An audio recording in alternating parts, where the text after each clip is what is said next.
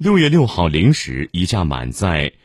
六千八百三十袋国际邮件的波音 B 七四七巨无霸临时包机从郑州新郑国际机场起航，飞往美国纽约肯尼迪国际机场，保障北上广深积压国际邮件经转郑州口岸快速出境。据介绍，此次郑州至美国临时包机运邮是中国邮政集团在全球疫情持续蔓延影响下。针对国际邮件航空运能短缺的实际情况，为缓解国际邮件在重点口岸滚存积压的一次临时调度，也是对郑州邮政枢纽口岸集疏能力的一次重要考验。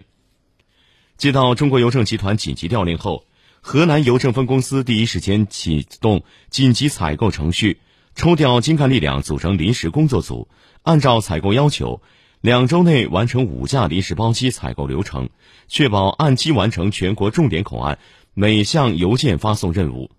按照现有运能，本次调度将于六月底前完成约四百吨发运量。